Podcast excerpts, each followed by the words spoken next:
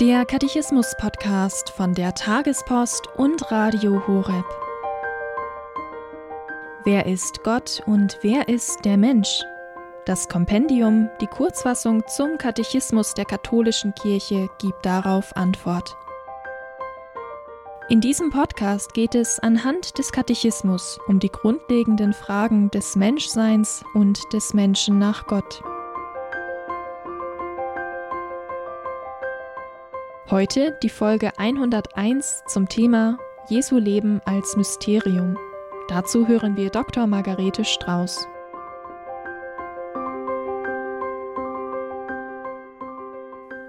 In welchem Sinn ist das ganze Leben Christi Mysterium? Als Antwort gibt das Kompendium des Katechismus der katholischen Kirche Folgendes. Das ganze Leben Christi ist Offenbarungsgeschehen. Was im irdischen Leben Jesu sichtbar ist, verweist auf sein unsichtbares Mysterium, vor allem auf das Mysterium seiner Gottessohnschaft.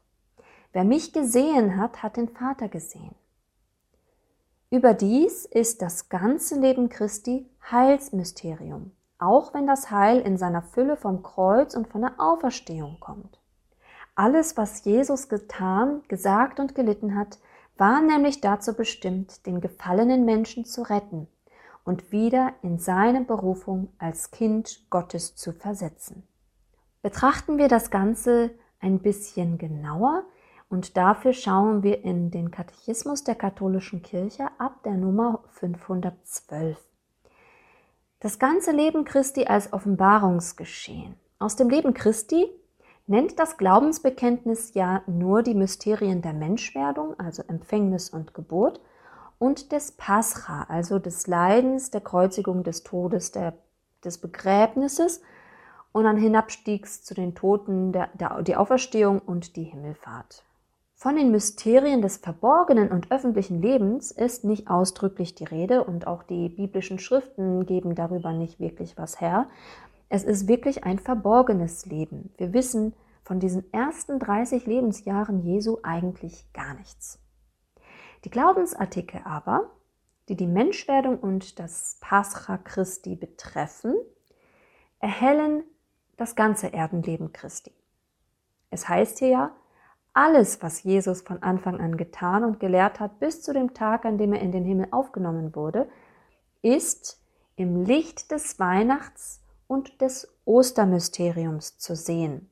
Oft ist auch die Rede von einer sogenannten biografischen Typologie, dass man zum Beispiel Dinge des Anfangs, des Lebensanfangs Jesu und Dinge des Lebensendes miteinander in Verbindung bringt und feststellt, es zeichnet sich das Pascha Christi eigentlich schon im Weihnachtsmysterium ab. Und das ist auch ganz spannend, da eben dann eine Kontinuität auszumachen, dass Jesus wirklich geboren ist, um zu sterben. Schauen wir uns im Einzelnen an, was die Hauptmysterien des verborgenen und des öffentlichen Lebens Jesu eigentlich sind. Vieles, was menschliche Wissbegierde von Jesus erfahren möchte, findet sich in den Evangelien nicht. Zum Beispiel, wie Jesus eben aufgewachsen ist, was er so erlebt hat. Über sein Leben in Nazareth wird fast nichts gesagt und auch von einem großen Teil seines öffentlichen Lebens wird nicht berichtet. Vieles, was nur die Apostel mitbekommen haben, das wissen wir nicht. Was aber in den Evangelien aufgezeichnet ist, ist aufgeschrieben, damit wir glauben, dass Jesus der Messias, der Sohn Gottes ist. Und die Evangelien sind ja auch unter anderem von den Aposteln geschrieben oder zumindest von Menschen, die Augenzeugen waren oder mit Augenzeugen gesprochen haben, so wie Lukas.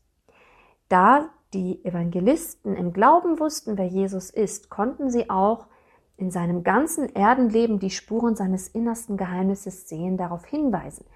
Und da denken wir ganz besonders an Johannes, der mit einer besonderen mystischen Begabung ausgestattet genau das tut der das ganze Leben aus diesem, aus diesem österlichen Blick heraus, aus dieser Perspektive betrachtet.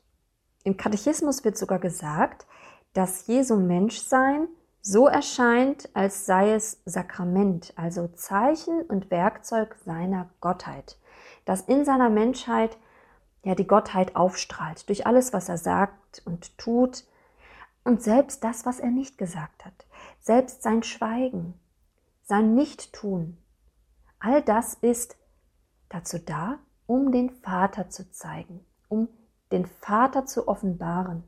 Wie gesagt, die Evangelisten haben ein besonderes Insight dafür und auch wir dürfen die Evangelien so verstehen, dass wir sie vom Erlösungsgeheimnis her betrachten und dementsprechend all das lesen, nicht einfach als historische Berichte und einfach rein informativ, alles schön und gut, was Jesus gesagt und getan hat, sondern eben auch vom Erlösungsgeheimnis her. Denn dann werden wir schon sehen, wie das an, schon, schon angelegt ist vom ersten Moment seines Lebens an. Wie alles darauf hinausläuft, wie in einem Fluchtpunkt zusammenläuft, dass Jesus sein Leben für uns hingeben würde. Und so werden verschiedene Beispiele hier gebracht, schon durch das ähm, gehorsame, verborgene Leben.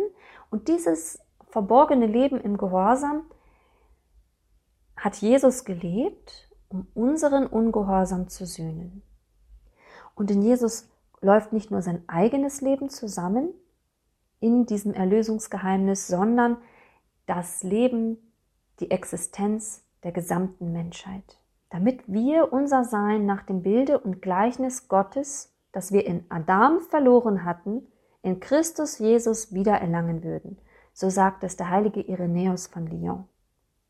Also wir merken, Jesus hat nicht einfach das Leben für sich selbst geführt.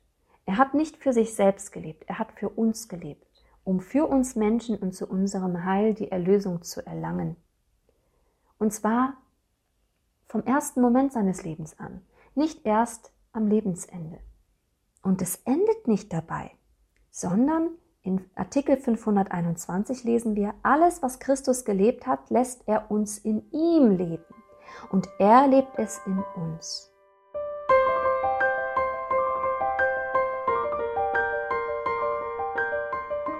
Das war Folge 101 zum Katechismus mit Dr. Margarete Strauß.